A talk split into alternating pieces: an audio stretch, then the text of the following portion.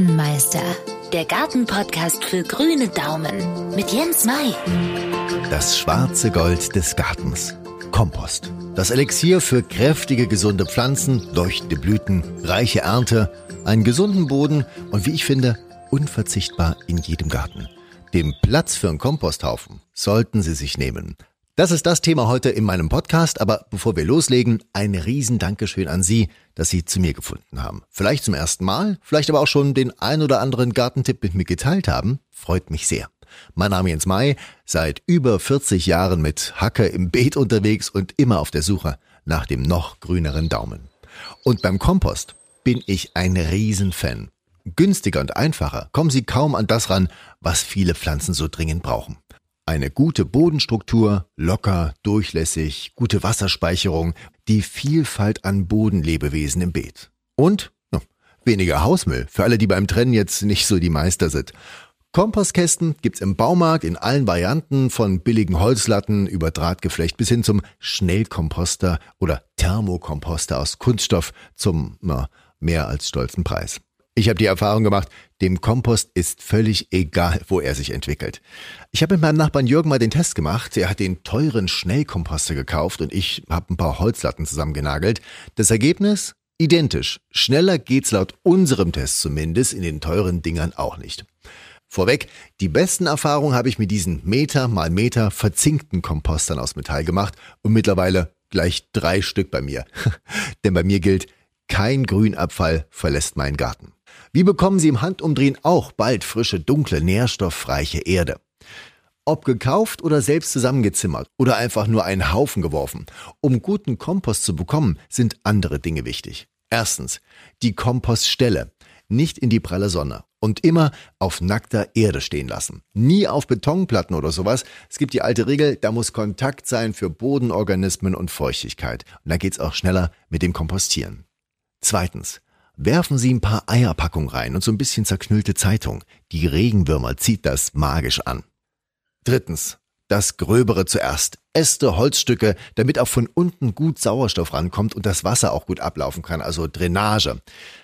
Viertens. Alles reinwerfen, was reingehört. Also Laub, Obst und Gemüsereste, Kaffeesatz wunderbar, Eierschalen, Strauch und Rasenschnitt. Finger weg von gekochten Essensresten. Das lockt aus meinen Erfahrungen nur ungebetene Gäste an, wie Nager oder auch Waschbären hatte ich auch schon da.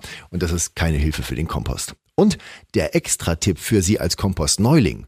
Kompostbeschleuniger ist laut meiner Erfahrung nicht nötig. Sparen Sie sich das Geld. Gehen Sie lieber zu Nachbarn oder Bekannten, die schon so einen Komposthaufen haben und holen Sie sich eine kleine Handvoll so als als Impfe für Ihren Komposthaufen. Da sind die ganzen wichtigen Mikroorganismen schon drin und im Herbst werfen Sie den Komposthaufen einmal um, damit alles nochmal Luft bekommt, bevor Sie im Frühjahr Ihre eigene Komposterde ernten.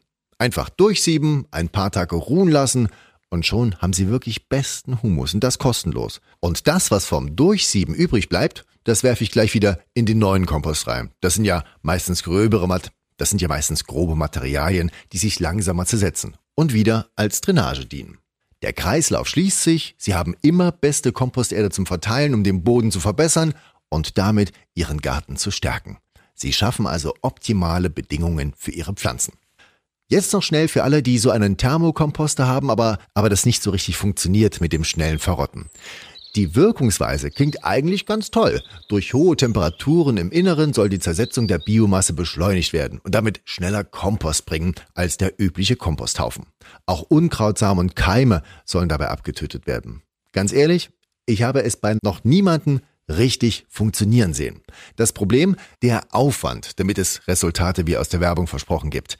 Nur kleingeschnittenes rein, regelmäßig durchmischen, immer richtige Feuchtigkeit halten. All das sind schon die Fehlerquellen, die Besitzer von Thermokompostern vermeiden müssen. Mein Tipp dazu, wenn Sie schon so ein Ding haben, achten Sie auch hier drauf, dass der Boden von dem Komposter möglichst Kontakt zur Erde hat, damit Würmer und zersetzende Lebewesen reinkommen und sich vollfressen und damit Erde erzeugen. Dann immer feucht halten, reichlich Kaffeesatz runtermischen, denn das Koffein regt auch die Bodenlebewesen an, Ballett zu machen. Auch direkte Sonne ist ungünstig und das heizt das ganze Ding noch weiter an, bei der dann wirklich auch der letzte Organismus gegrillt wird, der da irgendwie Kompost erzeugen soll. Und für alle, die sich zukünftig entscheiden wollen, ob Thermokomposter oder der normale Komposthaufen, meine Erfahrung, wenn Sie es vom Platz und der Geduld her aushalten, ein klassischer Komposthaufen ist einfach besser. Mehr Volumen heißt besseres inneres Klima, verschiedene Schichten der Zersetzung, da hat jedes Getier seine Nische und sie haben wunderbaren Kompost, ohne groß Geld auszugeben. Dauert halt nur ein paar Monate länger, aber lohnt sich allemal. So, und das war's schon wieder mit dieser Podcast-Ausgabe. Vielen Dank, dass Sie dabei waren. Ich freue mich auf Sie in der nächsten Folge. Den grünen Daumen haben Sie. Sie müssen ihn nur benutzen. Ihr Jens Mai. Gartenmeister. Jens Mais Gartenpodcast. Für Ihren grünen Daumen. Jederzeit zu hören. Überall, wo es Podcasts gibt.